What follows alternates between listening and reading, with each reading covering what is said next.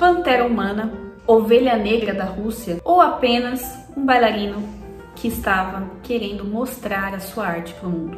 No vídeo de hoje eu quero fazer uma review sobre o documentário Nureyev que está na Netflix. Roda a vinheta.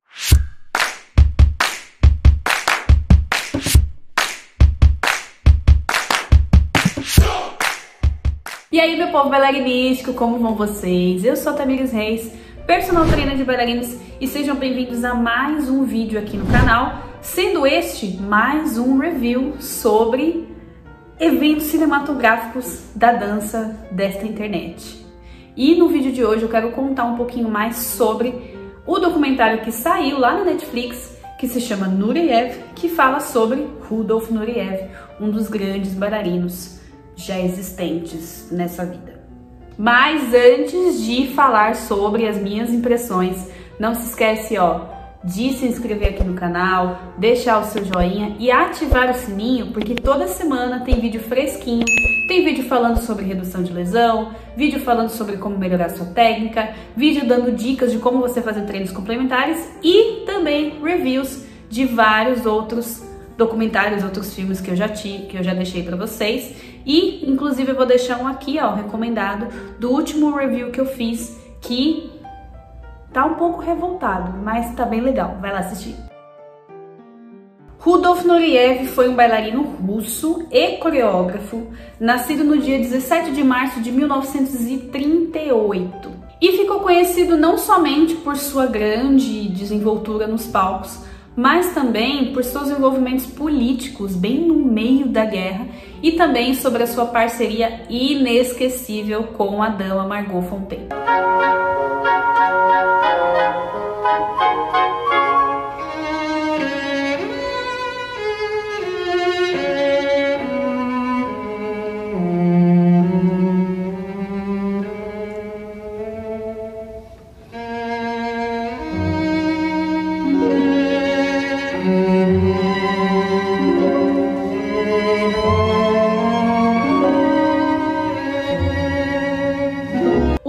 Documentário começa contando como que foi, né, os primeiros anos de vida de Nureyev, que ele era de uma cidade bem, bem pobrinha lá na Rússia, estava no meio do final da Primeira Guerra Mundial, onde tinha muitos destroços, ainda estava muito é, vivendo aquele resquício daquele grande período triste na história, e foi quando ele começou a ter uma certa proximidade com a arte, né? Mas infelizmente o pai dele desaprovava, né? Uma coisa que já acontecia em 1940 e aí continua acontecendo agora em 2022. Vocês verem como a vida é um pouco difícil para os homens, mas a gente ainda acredita que os meninos eles são pessoas igualmente talentosas e merecem todo respeito. Inclusive, vou deixar aqui, ó, nos recomendados um outro vídeo que eu falo sobre homens que dançam com relatos muito interessantes. Tem comentários no vídeo que também são muito legais para você que é menino, está querendo começar a dançar ou está dançando, mas está um pouco desiludido. É uma forma de você criar, respirar fundo e continuar, porque vocês são maravilhosos. O legal desse documentário é que não é apenas um documentário que fica trazendo lá é, relatos de como foi a vida dele, fotos dele pequeno, não sei o que, não sei o que. Ele é um, um documentário dançado. Então é muito legal ver que os produtores eles recriaram algumas cenas da vida dele, só que não assim, ah, uma pessoa lá parada como se fosse um teatrinho. Não, é tipo um espetáculo de dança mesmo que você está assistindo sobre a vida dele.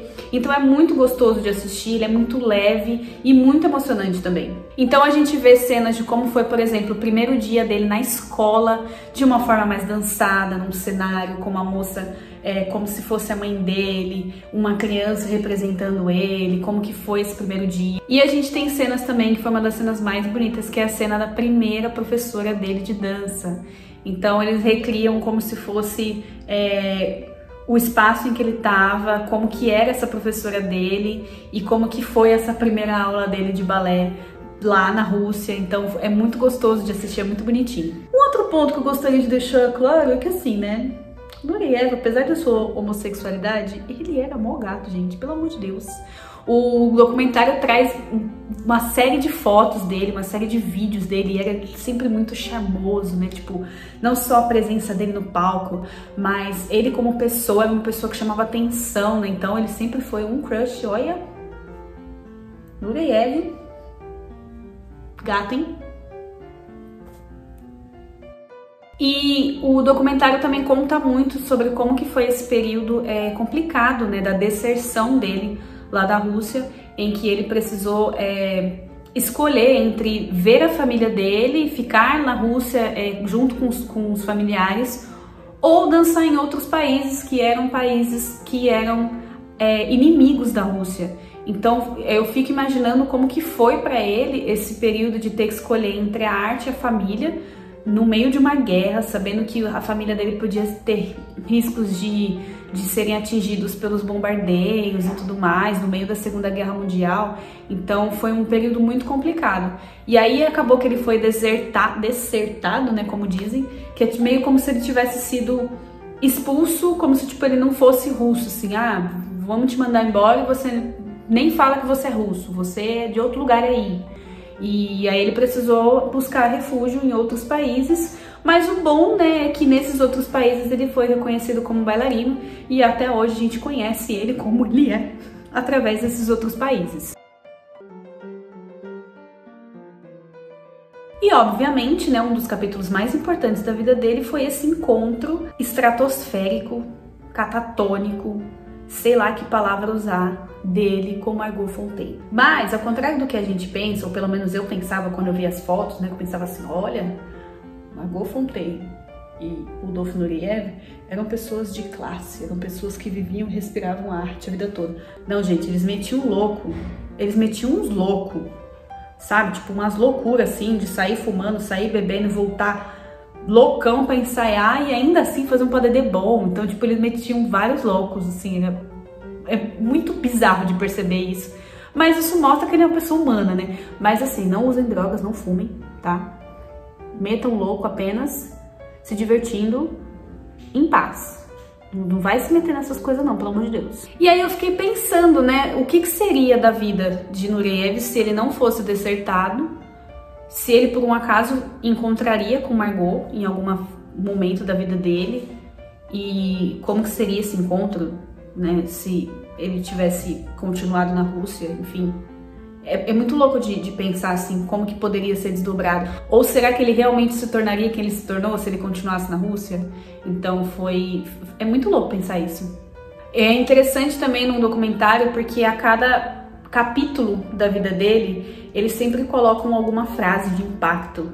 E às vezes não precisa ser uma frase que ele mesmo falou, às vezes é uma frase, sei lá, de um filósofo X e é legal porque tem essa frase e aí você começa a sentir a outra faceta da vida dele. Aí tem a cena dançada daquilo que representa e, e vai contando e, e, tem fotos e tem entrevistas dele porque a gente conseguiu é, dentro desse documentário ver algumas entrevistas dele de como que ele falava e tudo mais. Então é muito divertido. E ele sempre foi muito curioso, né? Então é muito legal saber que por mais que ele tenha sido um bailarino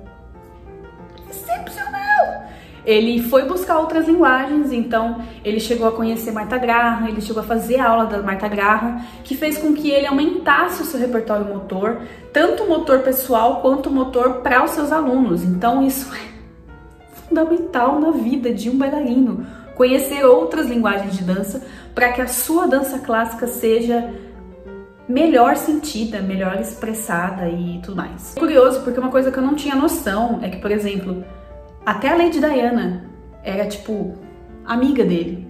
Então ele, ele criou uma proximidade com a realeza britânica, com a Inglaterra, bem legal, assim, para uma pessoa que estava há muito tempo sem ver a família.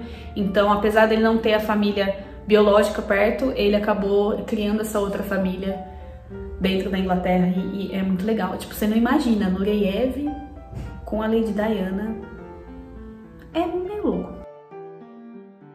E aí, se caminhando para o finalzinho né, do documentário, a gente vê a, a, o retorno dele para a Rússia depois da Segunda Guerra Mundial e tudo mais.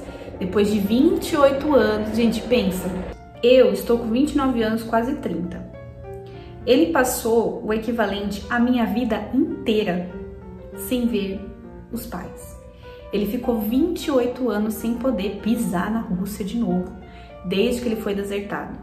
E foi muito triste saber que depois de 28 anos ele conseguiu ver os pais, né? ele conseguiu voltar para casa, mas ele encontrou a família dele em uma situação precária. Então, enquanto ele era uma celebridade na Europa, é, na Europa no caso é, mais ocidental, né?